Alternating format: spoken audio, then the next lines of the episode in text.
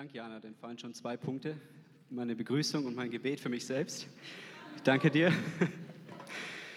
Ja, ich habe heute äh, das Privileg, hier predigen zu dürfen. Der Manu hat mich gleich gecasht und gesagt, hey Joni, wie wär's denn? Ich hätte hier einen Tag frei, einen Sonntag. Könntest du das für mich übernehmen? Habe ich gesagt, ja. Und ja, ich bin echt äh, gespannt, was Gott heute sagen möchte. Er hat mir viel auf, aufs Herz gelegt. Und ich bete einfach, also mein Gebet ist, dass wirklich das ankommt bei euch, was er sagen möchte heute. Und ich will, ich, mein Gebet ist, dass eure Herzen offen sind, dass sie wie Schwämme sind, die das Ganze aufsaugen. Wir befinden uns ja in, mitten in der Reihe, bring dein Herz an die Pole Position. Also das heißt, unser Herz vorzubereiten. Wir beginnen so ein bisschen eine neue Zeit hier in der Gemeinde mit einem neuen Pastor. Und wir wollen auch unser Herz bereit machen für das, was Gott vorhat. Wir haben schon drei Predigten aus der Reihe gehört. Das erste Wer weiß es noch? Irgendwer will es doch wissen. Ich weiß es. Das erste war, mein Favorit eigentlich, das entfesselte Herz. Amen, du weißt es. Danke, Felix. Die Zusagen Gottes, die uns in die Freiheit führen letztendlich. Gott sagt, du bist. Er sagt nicht, du musst, du musst, du musst. Er sagt, du bist. Das zweite war, wer weiß das vielleicht? Genau, das leuchtende Herz bereit zu sein, unser Herz, unser Licht, unser Licht, das Gott uns gegeben hat, das Jesus in uns ist, leuchten zu lassen.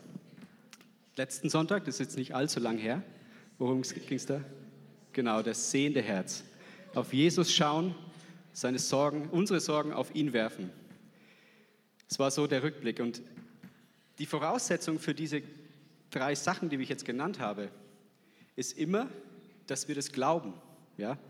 Die ganze Basis unserer Beziehung zu Gott, dass wir Jesus unser Herz geben, wir müssen es glauben. Wir müssen glauben, dass die Zusagen Gottes wahr sind und für uns überhaupt eine Relevanz haben. Wir müssen glauben, dass Jesus durch uns Licht sein wird. Und wir müssen glauben, dass Jesus unsere Sorgen auch fängt. Ja? Wir können gucken, aber wenn wir sagen, also wo der, der Michi hat Jesus gespielt, wir können, ähm, wir haben unseren Ball, aber wenn wir nicht Vertrauen haben, dass Jesus den Ball fängt, werden wir ihn auch nicht schmeißen. Ja? Da können wir ihn noch so viel angucken. Wir müssen auch vertrauen und es dann machen. Voraussetzung, die Grundlage unserer Beziehung zu Gott ist Vertrauen, ist Glauben, ist, dass wir unsere Hoffnung auf ihn legen. Und darum wird es heute auch gehen. Ähm, da kannst du Hebräer 6, Vers 18 bis 20 an die Wand schmeißen. Da gibt es einen Vers, ich lese es vor. So sollten wir durch zwei Zusagen, die nicht wanken, denn es ist unmöglich, dass Gott lügt, einen starken Trost haben, die wir unsere Zuflucht dazu genommen haben, festzuhalten an der angebotenen Hoffnung. Diese haben wir, diese Hoffnung, diese haben wir als einen sicheren und festen Anker unserer Seele, der auch hineinreicht bis ins Innere hinter dem Vorhang. Da hinein ist der Vorläufer für uns gegangen, Jesus, der ein hoher Priester geworden ist in der Ewigkeit nach der Ordnung Melchisedeks. Das Wichtige hier aus diesem Vers, aus diesen Versen ist, dass wir einen sicheren und festen Anker unserer Seele haben. So wird es beschrieben, wenn wir unsere Hoffnung auf Jesus setzen. Es ist ein Anker. Und so heißt auch diese Reihe, wie die Jana schon vorweggenommen hat, das entfesselte Herz. Das kannst du jetzt auch an die Wand schmeißen. Das entfesselte Herz ist der Teil von heute. Ja, das ist die Basis unserer Beziehung zu Jesus. Oh, ja, ich habe noch das, weil es mich so berührt hat, Manu, das entfesselte Herz. Das verankerte Herz natürlich, na klar. Das verankerte Herz, das ist unsere Basis der Beziehung zu Jesus. Glaube, Hoffnung, Vertrauen. Und das steht von Beginn aller Zeiten, steht es unter Beschuss, jeden Tag. Ich möchte euch kurz mit an den Beginn in 1. Mose nehmen. Das ist, jetzt steht es nicht vorne, aber die Geschichte kennen auch die meisten hier. Das ist der Sündenfall, wo die Schlange die der Teufel ist, Adam und Eva äh, ja, ein bisschen verführt, um, den, äh, um das, was Gott gesagt hat, zu wieder, also die, die gehorchen ihm nicht, die essen dann von diesem Baum. Also das ist so, dass Gott gesagt hat, ihr habt alles, ihr könnt alles essen von unserem Garten. Gott hatte sie hineingesetzt in einen wunderschönen Garten, wo alles war, was sie brauchen. Und er hat gesagt, aus, von einem Baum dürft ihr nicht essen, von dem Baum der Kenntnis von Guten und Bösen. Und die wussten das, die lebten da wirklich in Eintracht mit Gott. Vertrauen war die Basis. Und dann kam die Schlange und sagt, dürft ihr wirklich von keinem Baum im Garten leben? Er hat extra gesagt, von keinem Baum. Eva sagt, ja, wir dürfen von allen Bäumen essen, nur von einem nicht. Und dann sagt die Schlange, Warum nicht? Ja, weil, weil, weil wir sterben werden sonst, wenn wir das tun. Und sagt die Schlange, nein, ihr werdet nicht sterben. Und was tut die Schlange da? Sie sät Misstrauen in Evas Herz. Ja, sie greift dieses, diese Basis der, der, der, der Beziehung, die Gott zu Eva und Adam hatte, greift sie an und sät Misstrauen hinein. Und was ist dann? Sie, vielleicht kommen so Gedanken wie, will vielleicht Gott uns was verheimlichen? Werden wir wirklich sterben? Und dann plötzlich bekommt dieser Baum, wird er sehr attraktiv und sie isst davon und fällt in Sünde. Und das passiert doch Tag für Tag immer wieder. Also ich, aus meiner eigenen Erfahrung kann ich sagen, ständig bin ich mit Gedanken konfrontiert, die gegen dem gehen, was Gott sagt. Ja, wo ich ständig bin, ist das wirklich so? Zu fragen, wie bin ich würdig, zu Gott zu kommen? Das ist ein Gedanke des Misstrauens, wo wir nicht wirklich wissen, bin ich wirklich würdig, zu Gott zu kommen? Kann, kann Gott mich überhaupt gebrauchen? Das ist auch so eine Sache, die ich, die ich erlebt habe bei mir selber. So eine Frage. Obwohl ich wusste, Jesus ist für mich gestorben, hat alles trotzdem kommen. Immer wieder diese Gedanken. Versorgt Gott mich heute wirklich noch? Heilt Gott heute noch? Ist Jesus überhaupt wirklich auferstanden? Hat Gott überhaupt die Welt geschaffen? Lauter so Sachen, die von unserem Umfeld auf uns einprasseln, wo wir wirklich dagegen stehen müssen, tagtäglich gefordert sind, uns nicht zu verführen zu lassen, zu misstrauen zu Gott. Und so stehen wir oft zwischen Gottes Wort, was er sagt, was wir wissen eigentlich, und dem, was wir erleben, was wir hören, was wir erfahren. Das deckt sich oft nicht. Und da fällt das Vertrauen oft sehr, sehr schwer. Und da möchte ich euch mit hineinnehmen in Richter 6 bis 9. Da geht es um einen Glaubenshelden, den Gideon. Das ist mein Lieblingsglaubensheld, weil er genauso ist wie ich. Also, das sehen wir dann schon. Die Vorgeschichte möchte ich euch erzählen. Die Geschichte steht, wie gesagt, im Richter 6 bis 9. Wir wollen uns anschauen aus Richter 6 hauptsächlich. Die Vorgeschichte, die steht im Richter 6, 1 bis 11, 1 bis 10. Israel hatte mal wieder das Vertrauen in Gott sein lassen, hatten sich für andere Götter entschieden. Die Midianiter kamen und haben das ganze Land verwüstet, haben immer und immer wieder die Ernten zerstört, die ganze, das ganze Vieh äh, kaputt gemacht die haben sich in Höhlen und in Schluchten versteckt, die Israeliten. Die waren schwach. Die lebten in absoluter Angst und Verzweiflung vor diesen Midianitern. Also absolut, also unfassbare Zeit muss es gewesen sein. Und in dieser Zeit sagt Gott, hey, ähm, durch einen Propheten, ihr habt euch abgewandt von mir, ich habe euch übergeben in die Hände der Midianiter. Aber, im Richter 6, 11 bis 12, Gott hat einen Plan. Und zwar wenn wir das lesen. Der Engel des Herrn kam und setzte sich unter die Eiche bei Ophra, die gehörte Joasch, dem Abiesriter. Und sein Sohn Gideon drosch Weizen in der Kälte, damit er ihn berge vor den Midianitern. Da erschien ihm der Engel des Herrn und sprach zu ihm, der Herr ist mit dir, du streitbarer Held.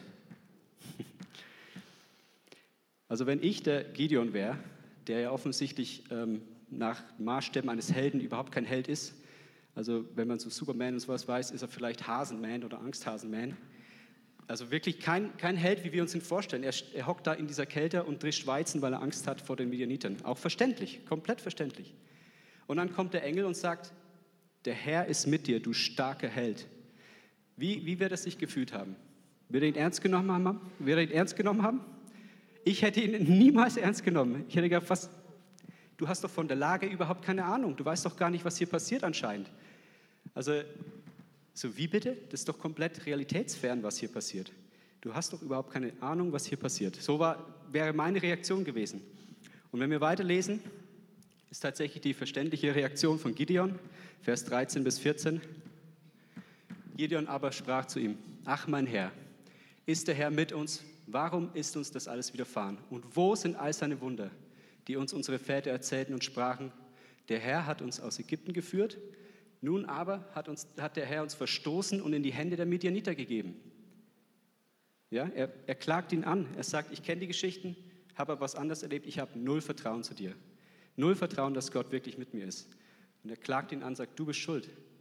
Der Herr aber wandte sich zu ihm und sprach, geh hin in dieser deiner Kraft. Du sollst Israel erretten aus den Händen der Midianiter. Siehe, ich habe dich gesandt. Also es macht doch gar keinen Sinn, was, was, was da passiert irgendwie, habe ich das Gefühl. Gerade beklagt er sein Leid, sagt, ich, ich habe kein Vertrauen, das ist doch alles Quatsch. Und dann sagt der Engel, also Gott, ich werde durch dich Israel befreien. Hat der Engel ihm nicht zugehört? Also er hat ihn angeklagt, er hat null Vertrauen und trotzdem sagt der Engel, ich, Gott will durch dich Israel von den Midianiten befreien. Irgendwie scheinen da zwei Welten ein bisschen aufeinander zu prallen, habe ich so den Eindruck. Und dann geht es wieder weiter, verständlicherweise reagiert Gideon wie folgt. Er aber sprach zu ihm, ach mein Herr, womit soll ich Israel retten? Siehe, mein Geschlecht, also meine Familie, ist das geringste in Manasse und ich bin der jüngste in meines Vaters Haus. Ja, er sagt, ich bin nicht der Richtige. Ich, ich, ich, ich bin einfach der Falsche. Du hast den Falschen. Der Herr aber sprach zu ihm, ich will mit dir sein, dass du die Midianiter schlagen sollst wie einen Mann. Ja, Gott hat anscheinend wirklich einen anderen Blick auf die ganze Geschichte. Er sieht schon am Anfang, was sein wird am Ende. Und er sagt, es ist überhaupt kein Problem, dass du kein Vertrauen hast. Es ist überhaupt kein Problem, dass du dich schwach fühlst. Ich bin dabei. Das wird ein Klacks. Ja, das wird einfach. Du wirst sie schlagen wie einen Mann, als würde einer ihm entgegenstehen. So erzählt er es ihm. Also, Gideon muss sich ja wirklich äh, gedacht haben, was ist denn hier los? Aber genauso habe ich mich auch gefühlt. Meine Frau und ich, wir haben, ähm, ja, wir haben uns in einer ähnlichen Situation gefunden. Ähm, wir haben äh, uns sehr wiedergefunden in dieser Geschichte. Und zwar haben wir vor, äh, vor drei Jahren mittlerweile, der, der Noel, der ist im 15 geboren, da haben wir lang versucht, wieder schwanger zu werden. Und im August 17 haben wir die Nachricht bekommen, ja, Becky ist schwanger, haben uns gefreut, haben Pläne gemacht, haben schon die Elternzeit verplant, die dann irgendwann ist, ähm, wollten nach Neuseeland reisen, haben alles schon, schon vorgehabt. Alles schon in die Wege geleitet, haben uns riesig gefreut, ja, wie man macht als Eltern, wenn man ein Kind erwartet. Und im Dezember 17, drei, keine, ja, vier Monate später, kam dann bei einer Ultraschall irgendwie die Nachricht, irgendwas stimmt nicht mit dem, mit dem Kleinen. Der wächst viel zu langsam, irgendwas scheint da nicht zu sein. Und die erste Prognose war, dass er Weihnachten nicht überleben würde. Also das war, das war da habe ich mich gefühlt wie in so einer Kälte. Ich, ich wollte mich einfach nur verstecken. Also ich habe wirklich Gott auch angeklagt, was es soll.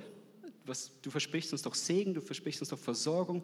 Was soll das jetzt? Ich hatte, es war ein Gefühl der Trauer, Ohnmachtsgefühl. Auch weil die ganzen Träume, die wir hatten, natürlich alle jetzt äh, in den Sand gesetzt werden, ähm, haben, sind alle zerplatzt. Und Gottes Zusagen, die wir kannten, ja, die wir auch immer noch kennen, Friede, Segen, Versorgung, Freude, das schien für einen Moment ewig weit weg. Ja, ewig. Also wir waren wirklich wie Gideon, hatten uns versteckt, also in dieser Kälte, sagen wir mal so.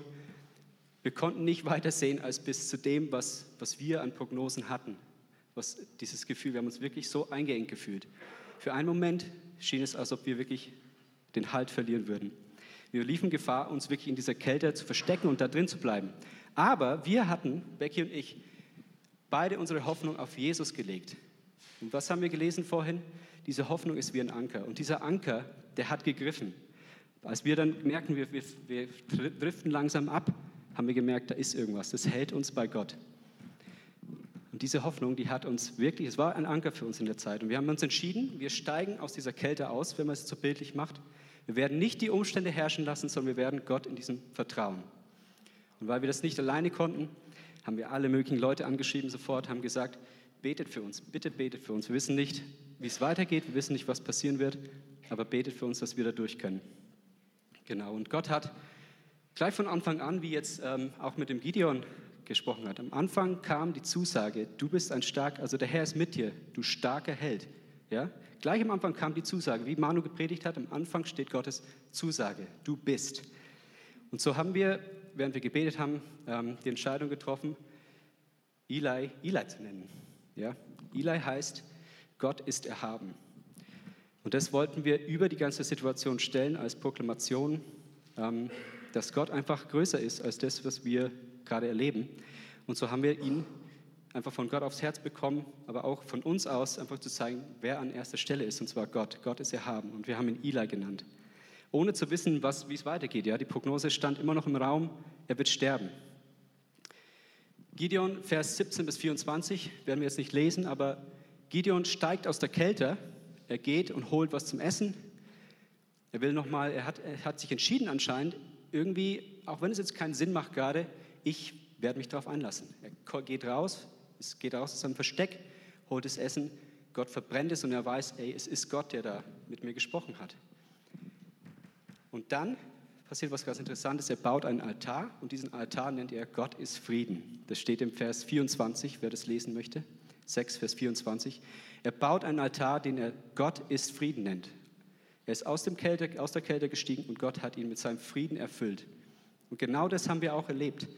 Nachdem wir entschieden haben, Gott mit dieser unmöglichen Situation zu vertrauen, wurden wir von seinem Frieden erfüllt. Ja? Wir haben gebetet zusammen und haben gemerkt, irgendwie, ja, das ist zwar jetzt so, es ändert, hat sich auch nichts geändert. Ja, wir wissen immer noch nicht, was mit Eli ist, ob er es überleben wird, aber irgendwie, da ist Frieden, absoluter Frieden. Das haben wir erlebt, genauso wie es jetzt hier steht. Und Friede hieß jetzt nicht, wie ich gesagt habe, die Abwesenheit von schrecklichen Umständen. Das, wie gesagt, es war immer noch so, sondern die Abwesenheit von Angst, von Sorgen trotz der Umstände. Das ist der Friede, den wir erlebt haben. Und der ist wesentlich wertvoller als, als, als ein Friede, den die Welt geben, geben kann.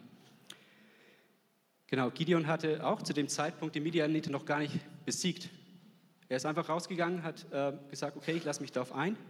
Und genauso wie ich schon gesagt habe, wir wussten nicht, wie es weitergeht. Die Umstände waren noch da. Aber wir wissen, wir wissen es heute noch und wir haben es erlebt, dass Gott alles zu seiner Ehre verwenden wird und Segen daraus hervorgehen wird. Amen.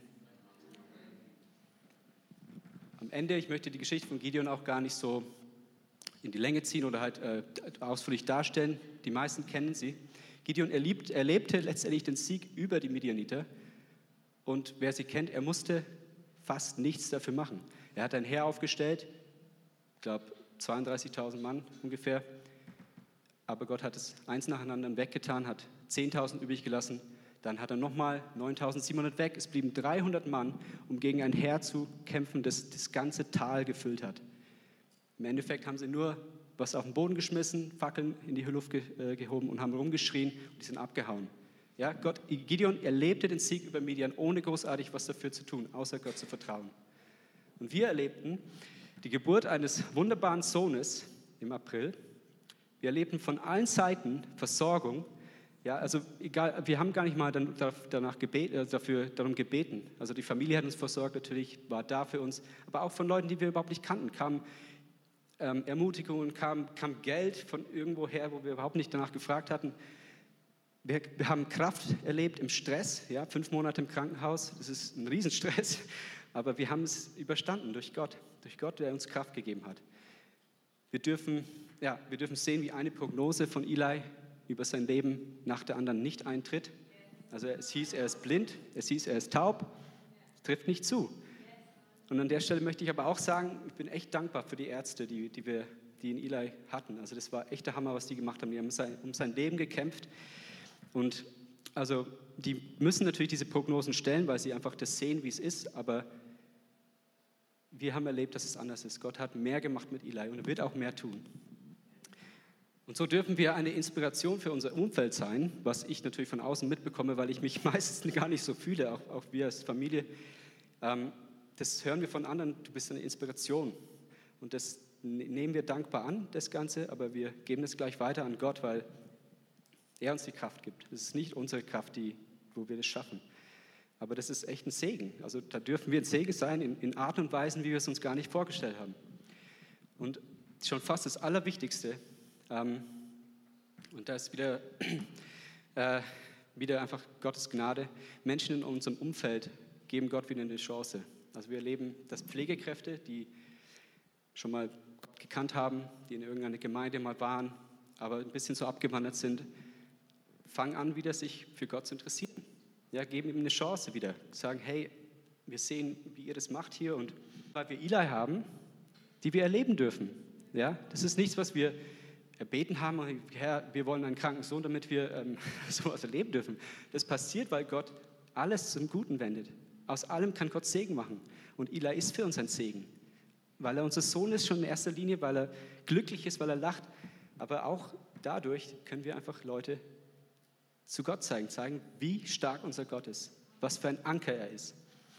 Und wie ich schon gesagt habe, zu Beginn begrüßte Gott mit dem, also begrüßte Gott Gideon mit dem, was am Ende sein würde. Gideon hat es damals nicht verstanden. Er hat gesagt, was, was soll das jetzt? Aber er hat gesagt, der Herr ist mit dir, du tapferer Held. Und am Ende war er ein tapferer Held. Er stand da auf der Klippe und hat sein Zeug runtergeschmissen, hat geschrien. Aber so hat er ihn, sich selbst vorher noch nicht gesehen. Aber Gott begrüßt uns mit dem, was wir sind. Er sagt zu uns, wer wir sind, wie der Manu gesagt hat. Wir sind, wir haben Zusagen und darauf können wir uns stellen. Genau, und so zeigte uns auch Gott am Anfang, dass Eli ein Segen sein würde. Trotz dem ganzen Schrecklichen, was es für uns sein würde. Es ist immer noch Stress, es ist immer noch ärgerlich, es ist immer noch ähm, auch Ungewissheit da. Wir wissen nicht, wie lange er leben wird, was sein wird, ähm, ob er wirklich jemals gehen wird oder, oder, oder gescheit essen kann. Lauter so Geschichten. Aber wir können es abgeben. Gott kennt die Vergangenheit, er kennt die Zukunft, weil er hat, und er hat eine unbegrenzte Perspektive. Er sieht nicht nur bis zur Wand von unserer Kälte, sondern er sieht alles. Ja, er wusste schon am Anfang, dass Gideon die Midianiter äh, besiegen würde, wenn Gideon sich dafür entscheidet, ihm zu vertrauen. Und unsere Devise, unser, wie wir damit umgehen mit dieser ganzen Geschichte ist, dass wir jeden Tag für das Beste beten. Wir beten, dass Eli gesund wird, dass er laufen kann, dass er essen kann, dass er ohne Sauerstoff atmen kann. Wir wissen, dass Gott uns trotzdem, wenn das Schlimmste passiert, uns den Kraft, die Kraft geben wird, den Frieden und die Freude geben wird, auch wenn das Allerschlimmste passiert. Ja, unsere Hoffnung liegt auf Jesus und das ist ein fester Anker. Das haben wir erlebt und ich, ja, ich möchte uns einfach herausfordern, wenn äh, wir wissen, wir sind hier nicht aus irgendeinem Grund, wir, wir haben unsere Hoffnung auf Jesus gelegt. Und ich möchte euch zusprechen, das ist ein fester Anker. Wenn ihr euch mehr, äh, fühlt, als ob ihr euch abdriftet in bestimmten Bereichen, weil die Umstände einfach nicht mit dem übereinstimmen, was Gott sagt, haltet fest an dieser Hoffnung. Interessant ist auch, dass, dass Gott uns eigentlich schon viel früher auf, auf diese und andere Situationen vorbereitet hat. Ähm, wir haben nämlich als Trauspruch Jesaja 40, Vers 31 gewählt. Und da heißt es: Aber die auf den Herrn harren, kriegen neue Kraft, dass sie auffahren mit Flügeln wie Adler, dass sie laufen und nicht matt werden, dass sie wandeln und nicht müde werden. Das haben wir damals als Grundlage unserer Ehe genommen. Und genau das brauchen wir jetzt. Einfach auf Gott zu warten, einfach geduldig zu sein, zu sagen, Gott, du weißt, ist besser. Und wir merken, dass wir abheben können mit Gott. Und Gideon war, wie ich auch schon gesagt habe, kein Glaubensheld, also wenn man an Held denkt, wie wir uns so Helden vorstellen. Aber es heißt ja auch, Jesus sagte, Glaube wie ein Senfkorn reicht. Einfach nur zu sagen, ja, ich glaube, trotz der Umstände ich, ich werde dir vertrauen, Gott. Und es sind viele Glaubenshelden hier, die hier in diesem Raum sitzen, die Ähnliches erlebt haben. Und ich möchte euch ermutigen, euch das untereinander mitzuteilen, zu erzählen. Wenn ihr in euren Hauskreisen, in Kleingruppen seid und es ist irgendjemand da, der es nicht so erlebt hat, du hast bestimmt was erlebt, wo dein Anker wirklich, also wo das zugetroffen hat, wo dein Anker gegriffen hat, wo Jesus sich als die Hoffnung und als der Anker sich erwiesen hat. Erzählt es einander, ermutigt einander. Und jetzt kannst du die letzte Folie noch einblenden. Das sind zwei Sachen. Ähm, möchte ich euch einfach herauszufordern, wenn ihr euch fühlt, dass die Umstände euch überwältigen, dann steigt aus der Kälte. Entscheide dich nicht, die Umstände herrschen zu lassen, sondern zeig den Umständen, wer dein Gott ist. Amen. Ja? Und da brauchen wir einander. Das, wenn, wenn du das selbst nicht siehst, dann brauchst du Leute, dann brauchst du Jesus, der dir hilft dabei. Und wenn du Jesus überhaupt nicht kennst, überhaupt keinen Anker in deinem Leben hast, dann ist heute der Tag, in dem du dein Herz verankern kannst, in dem du deine Hoffnung auf Jesus legen kannst. Und jetzt, du kannst nach vorne kommen, ein bisschen spielen. Ich möchte, dass wir einfach aufstehen in der Gegenwart unseres wunderbaren Herrn. Und wen es jetzt angesprochen hat, wer, wer merkt, er, er braucht irgendwie Hilfe, da rauszukommen, ist vielleicht von seinen Umständen ein bisschen zu sehr eingeengt, braucht Hilfe, aus dieser Kälte auszusteigen. Ich möchte für dich beten heute Morgen. Ich möchte auch für dich beten, wenn du noch gar keinen Anker hast und du merkst, äh, mein Leben ist äh, irgendwie wie so ein Schiff, das einfach umhertreibt, dann kannst du heute die Entscheidung treffen für Jesus und einfach dein, dein Leben verankern, deine Hoffnung auf Jesus setzen. Wir können auch die Augen schließen. Und wenn du das wenn eines, eines der beiden Sachen dich berührt hat oder bewegt hat, dann kannst du mal kurz die Hand heben, dass ich Bescheid weiß, für wen ich beten darf. Und ich möchte einfach dann im Gebet euch helfen, da, da, da durchzukommen. Wenn ihr danach noch Gebet braucht, kommt auf die Ältesten zu, kommt auf jemanden zu, den ihr kennt, der mit euch beten kann. Also wer, wer wirklich jetzt da Gebet braucht, heb einfach die Hand. Halleluja, Dankeschön.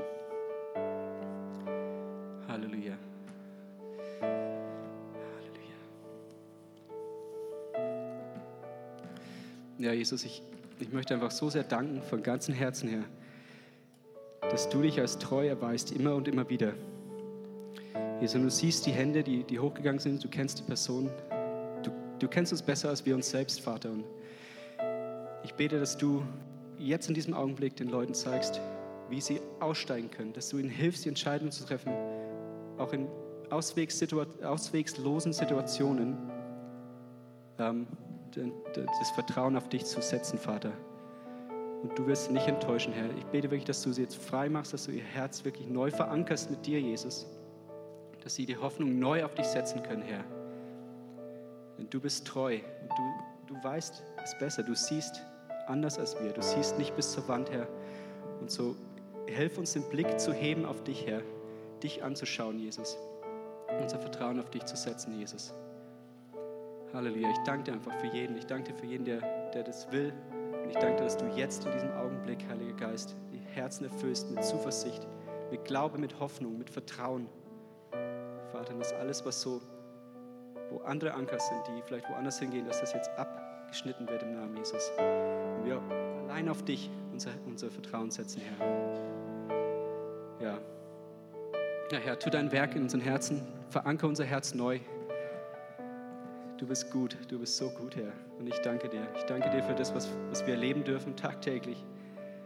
Und ich danke dir auch, dass, dass du mir hilfst, jeden Tag neu zu sagen, ja Herr, ich vertraue dir. Es ist nicht einfach, es ist wirklich nicht einfach.